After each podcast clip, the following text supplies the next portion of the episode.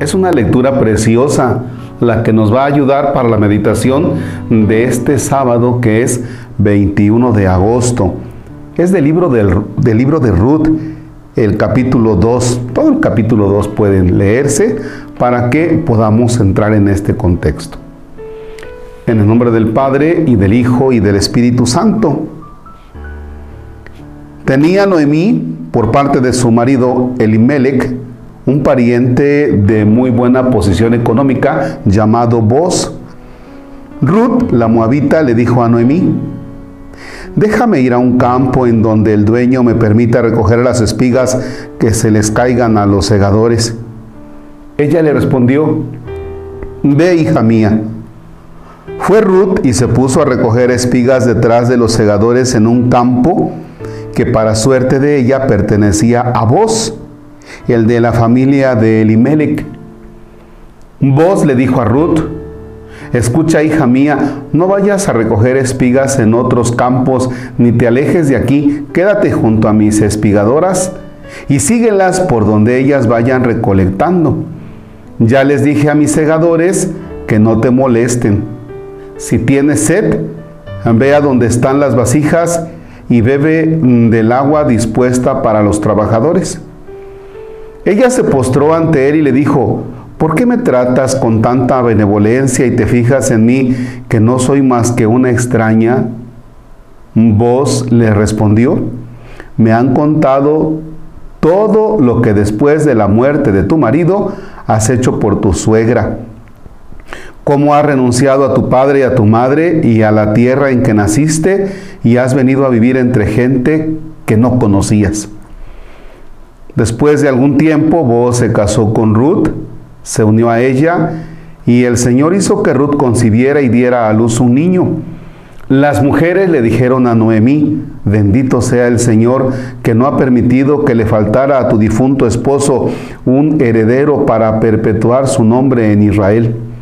Este niño será tu consuelo y el apoyo en tu vejez, porque te lo ha dado a luz tu nuera que tanto quiere y es para ti mejor que siete hijos.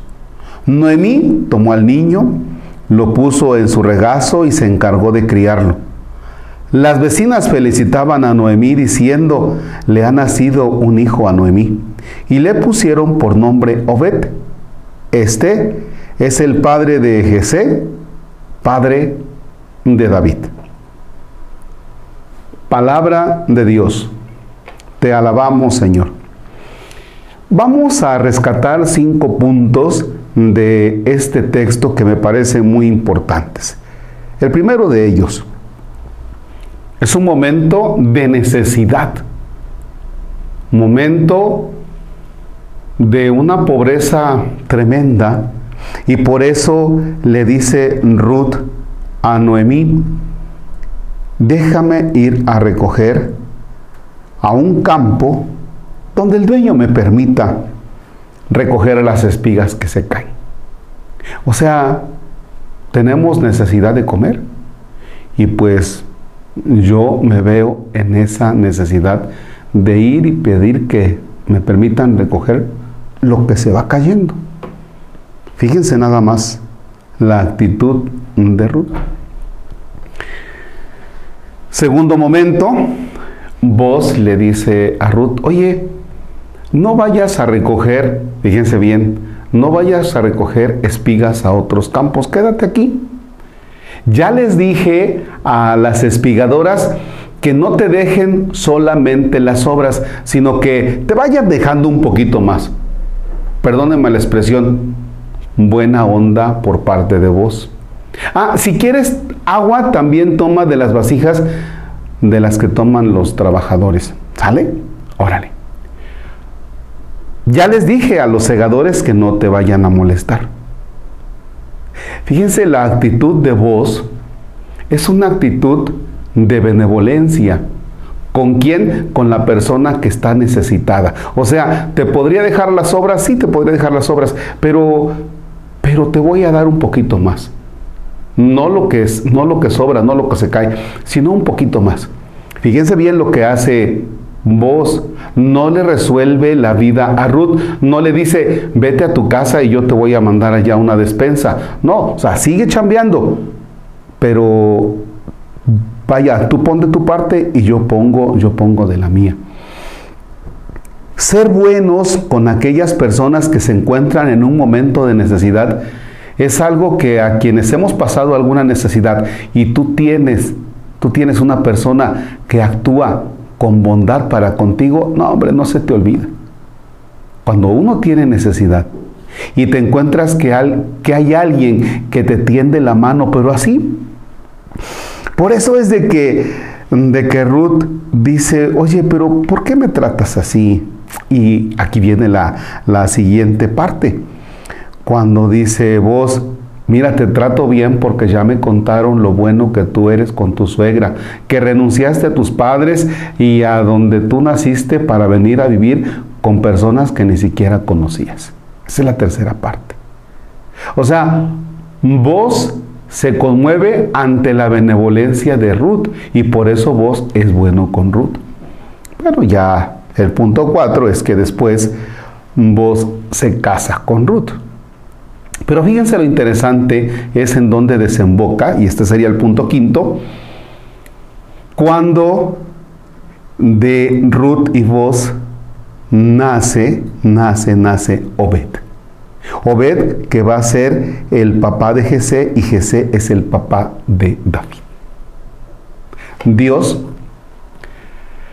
va cuadrando las cosas y si nos vamos al principio de la lectura, hubiéramos dicho, qué malo es Dios, pobre Ruth se quedó viuda. Y ahora, si Dios existiera, cosas que a veces algunos románticos por ahí comienzan a pensar, y, y entonces, sí, hay una desgracia, Ruth ha quedado sola, ha quedado viuda. Pero las cosas se van componiendo, se van componiendo y alcanza a darte cuenta cómo Dios entreteje la historia. Dios hace que la historia se vaya encontrando. Alcanza a darle a esta lectura una interpretación para ti, pero que sobre todo alcances a descubrir lo difícil que la pasó Ruth, se encuentra con personas buenas y que al final está detrás el plan de Dios. ¿Tú cómo vas descubriendo el plan de Dios? Cuando te encuentras en dificultades como Ruth, ¿te calmas y tratas de mirar por dónde van las cosas? ¿O te pones a despotricar contra Dios? Y luego vas viendo cómo Dios va actuando. Esa es la siguiente. Así es que entonces te dejo frente a Jesús Eucaristía. Cálmate. Si estás experimentando enfermedad, dolor, sufrimiento, angustias, miedos. Tú no sabes por dónde Dios va a actuar. Cómo la historia, cómo la historia se va a ir entretejiendo. Te dejo con Jesús Eucaristía. Alcanza a leer tu historia a la luz del Señor.